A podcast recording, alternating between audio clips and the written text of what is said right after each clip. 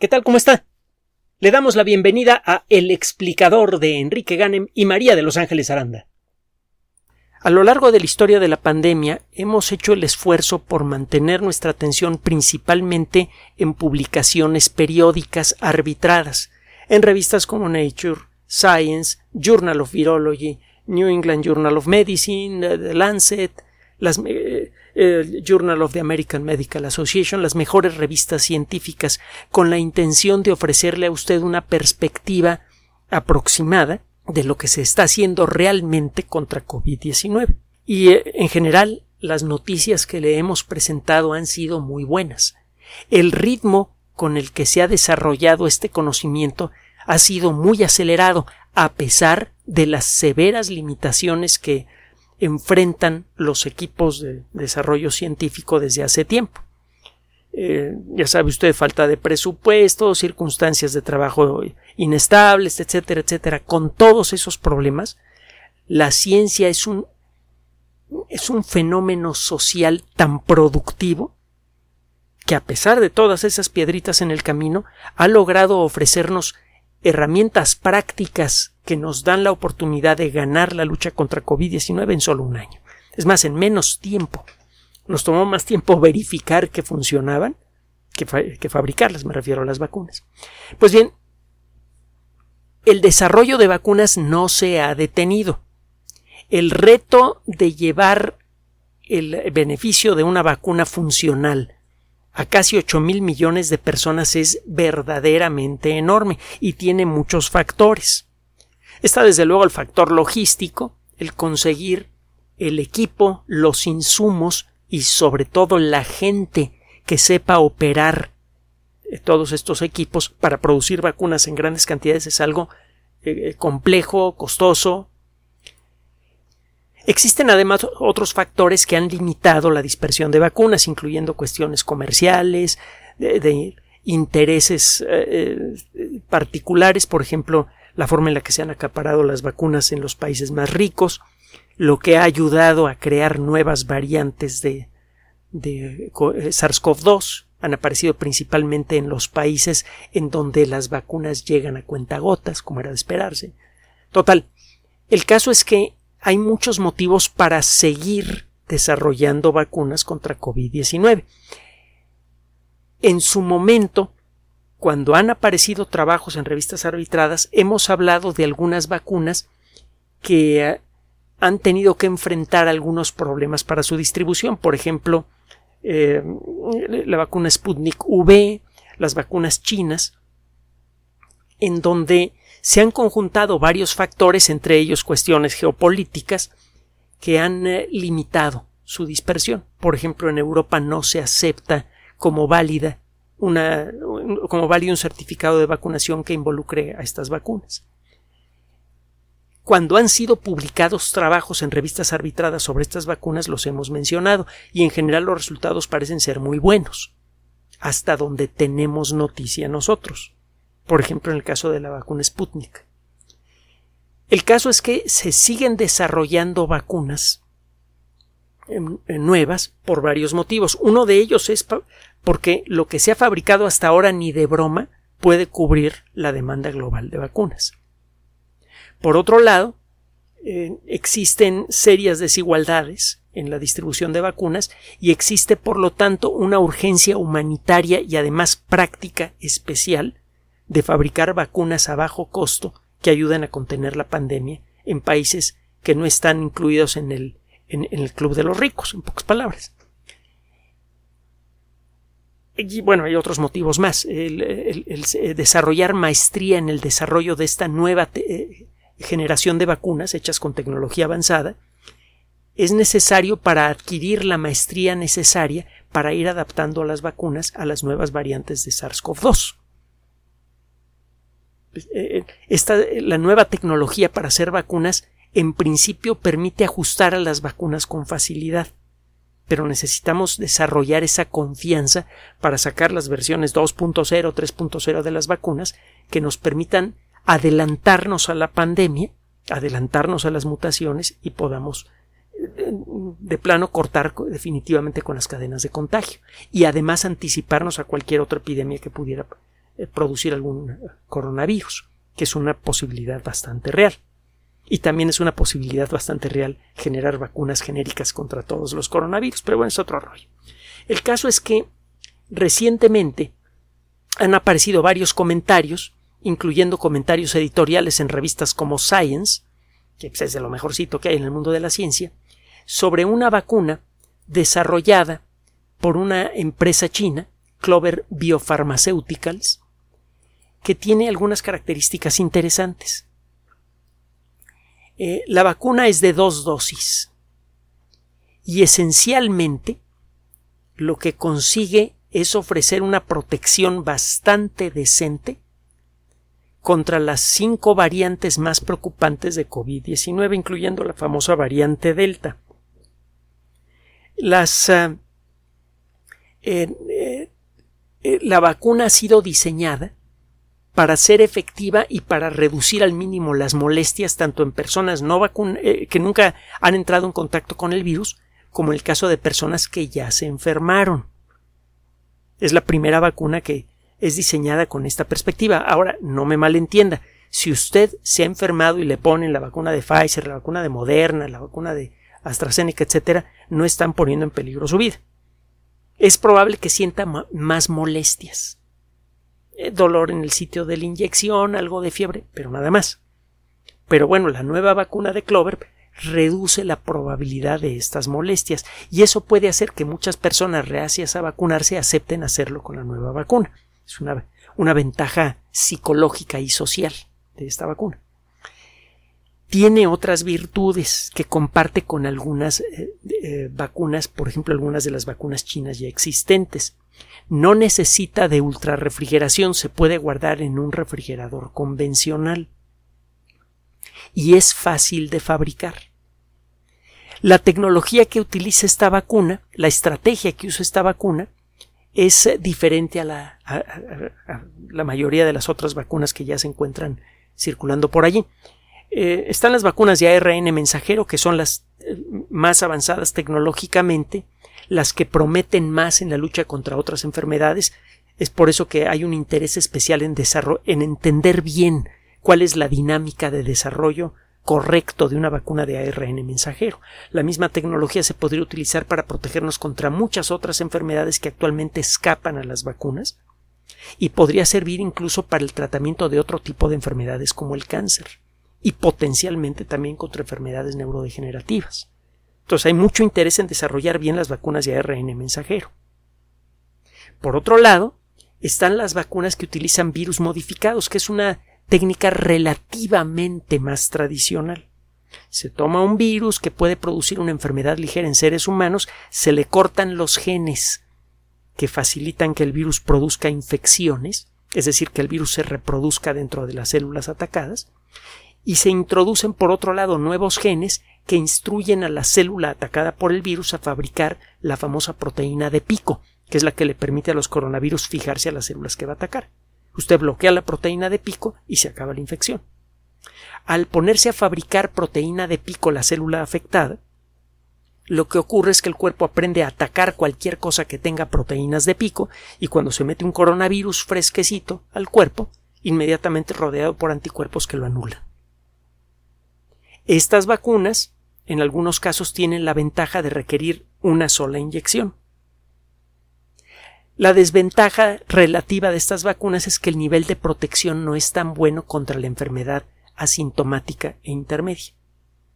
Tiene una eficacia del 60-70%. Eh, la probabilidad de desarrollar la enfermedad grave es casi cero, eso sí. Pero la probabilidad de desarrollar la enfermedad, aunque no sea grave, es como del 30%, más o menos, 30-35%. La ventaja, pues, es que la lleva usted fácilmente a cualquier lugar porque no requiere de refrigeración especial y algunas de ellas solamente requieren de una inyección y eso significa que tiene usted el potencial de ofrecer una cobertura decente a personas que viven en zonas alejadas, en zonas alejadas de las grandes ciudades.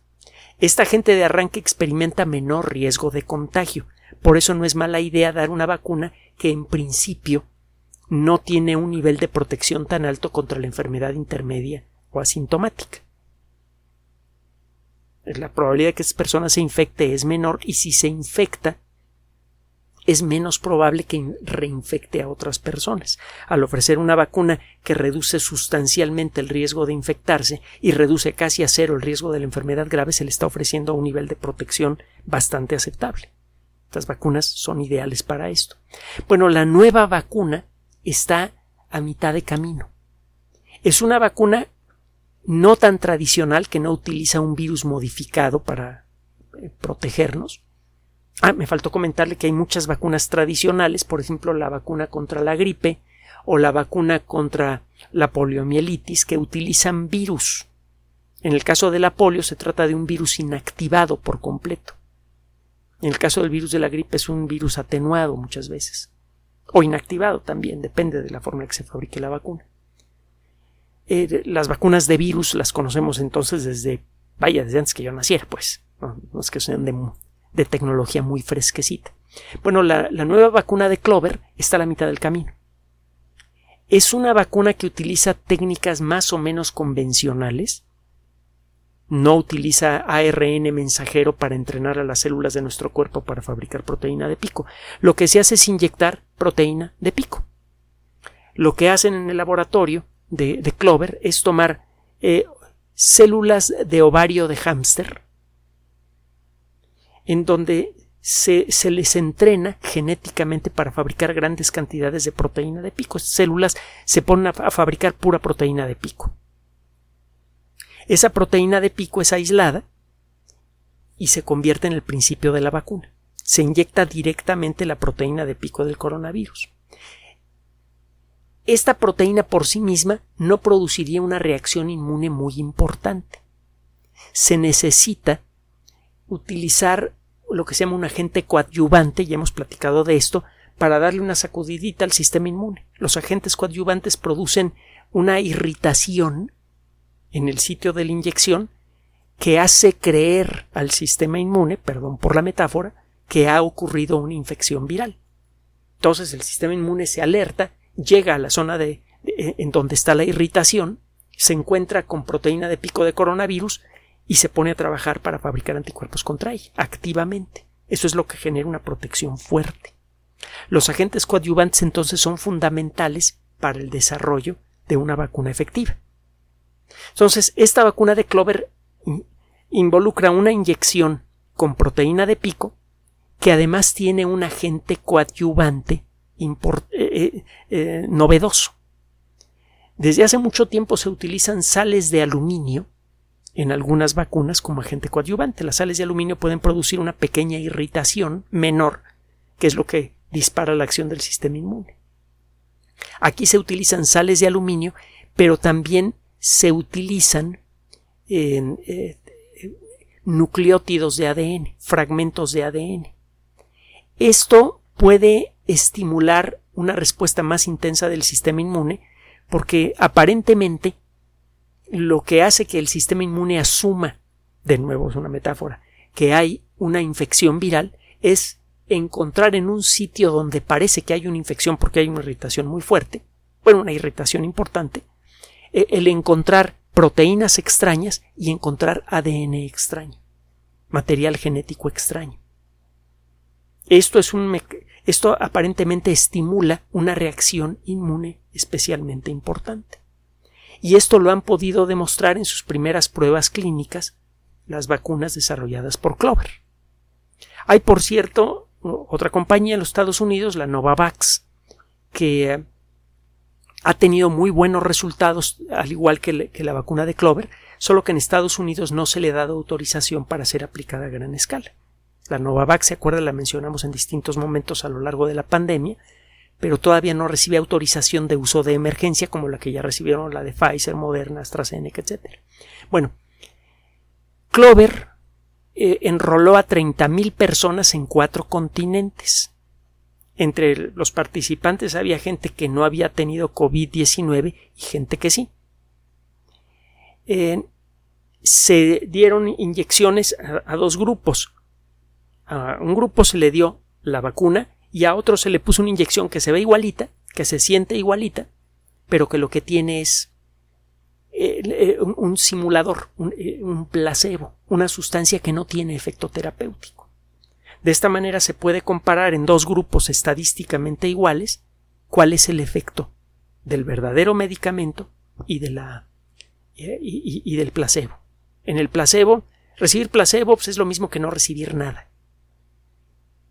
A todo mundo se le inyecta y la gente que tiene la vacuna en principio debería estar mejor protegida. Al analizar la frecuencia de las infecciones en el grupo con placebo y en el grupo con vacuna experimental, se encontró que la gente que tiene la vacuna experimenta un riesgo 67.2% menor de ah, ser infectada de alguna manera por COVID-19. Estas personas tienen ven reducido su riesgo de desarrollar la enfermedad intermedia y grave en un 83.7%. Y en este grupo de tamaño intermedio, 30.000 personas, la gente que recibió la vacuna, ninguna fue hospitalizada y desde luego ninguna murió. Esto es lo que más vale de la vacuna. La gente que recibió la vacuna, en este grupo de 15.000 eh, personas que sí recibieron la vacuna, 15.000 que no, en el grupo que sí recibió la vacuna, de esas 15.000 personas, ninguna enfermó gravemente, ninguna murió. La vacuna parece, hay muy buenos motivos para creer que la vacuna funciona. Eh, y funcionó igual de bien en personas ya que se infectaron antes y en personas no infectadas. Parece que con otras vacunas esto no siempre pasa. Que gente que se ha infectado, cuando se le pone una dosis de alguna de, algunas de las eh, vacunas nuevas, no, no se refuerza su sistema inmune lo suficientemente bien. Hay la sospecha de que eso pasa. Parece que con la vacuna de Clover no. Así que buenas noticias. Hay otra vacuna que podría llegar pronto al, gran público. Una vacuna que tiene una protección muy buena contra la enfermedad grave y la muerte. Una eh, protección casi perfecta. Digo casi porque no existe lo perfecto en este mundo. Pero el hecho es que esta vacuna en las pruebas con, con 30.000 personas 15.000 con vacuna y 15.000 con placebo, las 15.000 con vacuna siguen vivas y activas, ninguna acabó en el hospital, ninguna murió al recibir la vacuna. Muy buena noticia. Otra buena noticia es una vacuna fácil de llevar a zonas de difícil acceso, es una vacuna fácil de fabricar, no se necesitan técnicas tan avanzadas como las que se necesitan para fabricar las vacunas de ARN mensajero, son vacunas fáciles de envasar, fáciles de transportar, fáciles de conservar mucho tiempo en un refrigerador de farmacia o incluso en un refrigerador casero. Así que el arsenal en la lucha. Ah, y me faltaba mencionar que como esta vacuna tardó más en desarrollarse, se le han incluido los elementos necesarios para entrenar al cuerpo a defenderse contra las variantes más conocidas en la actualidad y que generan más preocupación. Eh, así que sonríe. Hay otra herramienta más efectiva en la lucha contra COVID-19 que se suman a las otras vacunas que están funcionando de maravilla, que se suman a agentes antivirales que pronto podrían llegar a nuestras manos y que si se desarrollan de la manera correcta podrían ayudar a prevenir muchos de los casos de hospitalización y de muerte. Eh, se están desarrollando nuevas técnicas para el tratamiento de enfermos graves que están ayudando a reducir la mortalidad. Eh, estamos desarrollando nuevas técnicas sociales para reducir posibilidades de contagio. Por todos lados le estamos comiendo terreno a COVID-19. Las noticias generadas por la ciencia siempre son por necesidad optimistas. Cada día podemos hacer más porque tenemos más conocimiento.